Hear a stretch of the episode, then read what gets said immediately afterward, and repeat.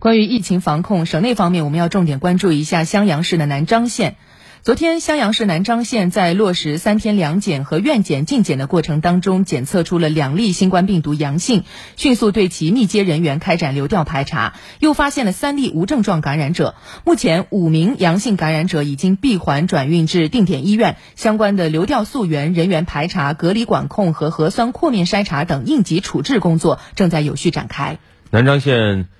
新冠肺炎疫情防控指挥部昨天也发布了三号和四号通告啊，一条是关于南漳县部分区域调整为高风险区和中风险区，落实相应管控措施的通告。目前，南漳市的丹凤路徐树小区是划为高风险区，金章大道未来城小区是划为中风险区，除上述点位以外的其他区域目前是低风险区。此外呢，南漳县还发布了关于调整主城区临时性管控措施的通告。为了最大限度减少人员流动，目前南漳县主城区实行全域静默管控，除货运车辆对驾乘人员实行即采即走以外，其他车辆不许出城。确诊为阳性病例或无症状感染者所在小区的话，所有居民足不出户，一律实行封闭管理。